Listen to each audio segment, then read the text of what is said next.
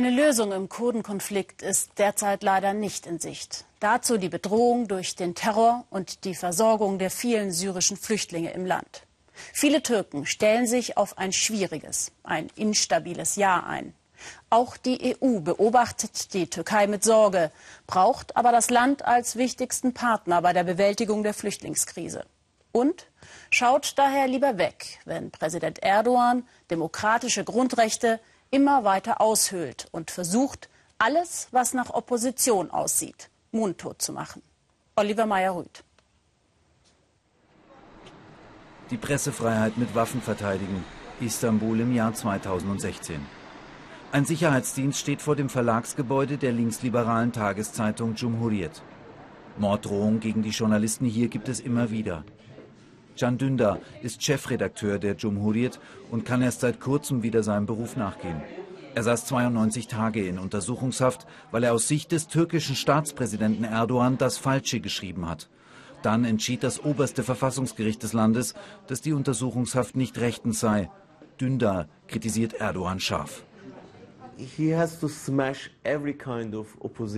Er muss jede Art von Opposition zerschlagen. So denkt er. Er denkt, wenn er das nicht tut, kommen andere und schließen sich der Opposition an.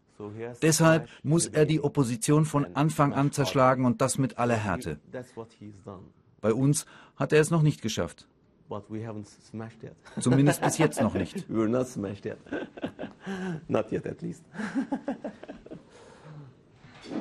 Festnahmen von regierungskritischen Journalisten oder Wissenschaftlern sind in der Türkei zurzeit Alltag. Verschiedene Medienhäuser wurden in den letzten Monaten unter Staatsaufsicht gestellt. Noch kann die Cumhuriyet frei berichten, doch sie ist eine der letzten unabhängigen Tageszeitungen. Dündar droht nach wie vor eine lebenslange Gefängnisstrafe. Am kommenden Freitag beginnt sein Prozess auch wenn er jetzt nicht mehr in Untersuchungshaft sitzt, fühlt er sich nicht wirklich wohl in seiner Haut. Der Mensch genießt die Freiheit. Ich bin aus der Haft entlassen worden. Gleichzeitig berichten wir in unserem Blatt jedoch über andere politische Häftlinge.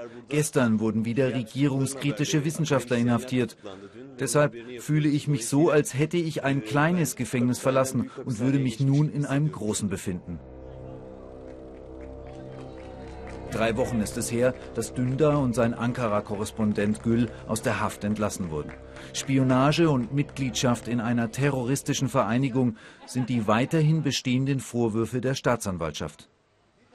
Dündar und Gül hatten im Frühjahr 2015 über eine Lkw-Lieferung nach Syrien berichtet. Die türkische Polizei hatte den Transport gestoppt und untersucht.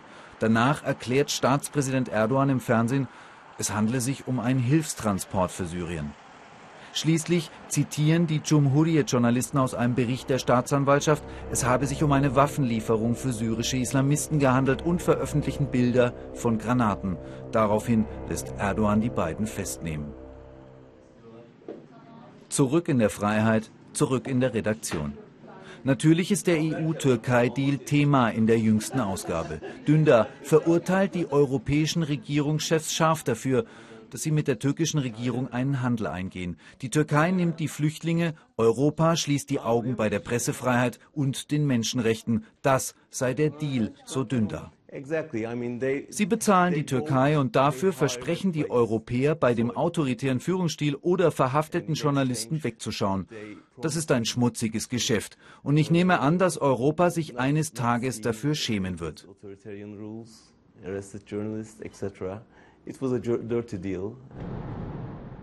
Wir fahren mit Dündar von Istanbul in die Hauptstadt Ankara. Die Cumhuriyet hat EU-Botschafter in ihr Büro eingeladen.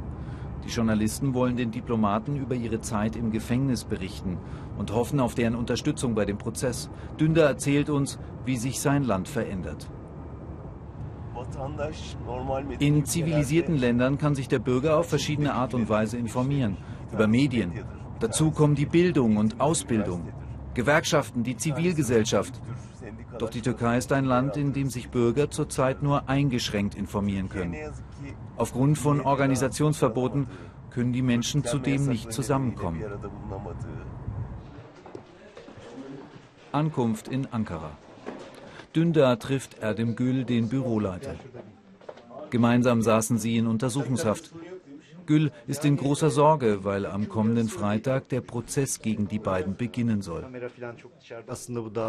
Dieser Prozess dürfte eigentlich gar nicht stattfinden.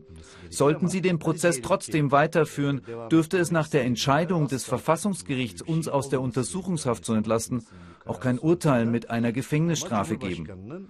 Aber es gibt Drohungen des Staatspräsidenten, die man so noch nicht erlebt hat. Deshalb gibt es die Sorge, dass wir nach der Verhandlung am 25. März erneut hinter Gittern müssen.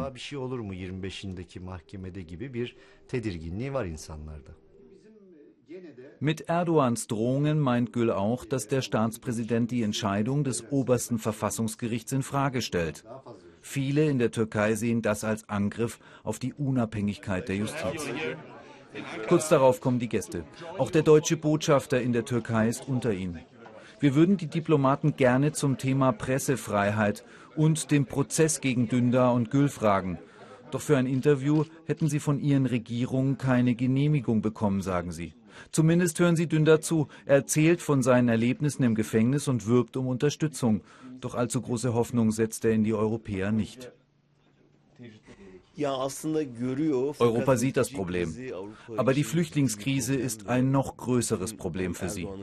Das ist Erdogans Glück und unser Pech. Es gibt eine große menschliche Krise mit den Flüchtlingen und Erdogan hat sich bereit erklärt, diese zu lösen. Deshalb haben wir die Sorge, dass Europa so lange beim Thema Pressefreiheit wegschauen wird, solange es diese Flüchtlingskrise gibt. Dündar muss zurück nach Istanbul. Dort wartet viel Arbeit auf den Journalisten in der Redaktion und der Prozess am kommenden Freitag. In Istanbul begrüße ich jetzt unseren Korrespondenten Oliver Meyer-Rüth. Journalisten unter Druck, Terror in den Städten, kriegsähnliche Zustände im Südosten. Oliver, wie sicher ist derzeit die Türkei? Ja, zumindest ähm, hat man das Gefühl, auch als Journalist hier, dass es im Moment nicht so ganz sicher ist. Seit wenigen Minuten gibt es hier im Internet Bilder von äh, drei Männern, drei türkischen Männern, die ähm, offenbar potenzielle Selbstmordattentäter sind. Die Bilder kommen von der ähm, staatlichen Nachrichtenagentur Anadolu. Heute Abend wurde hier in Istanbul ein wichtiges Fußballspiel zwischen Galatasaray und Fenerbahce abgesagt äh, wegen Terrorwarnungen. Da ist man verunsichert. Da bin ich, muss ich ganz ehrlich persönlich sagen, auch verunsichert. Wir haben hier zum Beispiel das Schild, das Firmenschild an unserem Studio abgeschraubt. Wir versuchen trotzdem unseren Job zu machen, aber im Moment ähm, sind wir natürlich irritiert. Wir haben in Ihrem Beitrag eben gesehen, wie türkische Journalisten unter Druck gesetzt werden. Ist die internationale Presse von der Einschränkung der Pressefreiheit auch schon betroffen?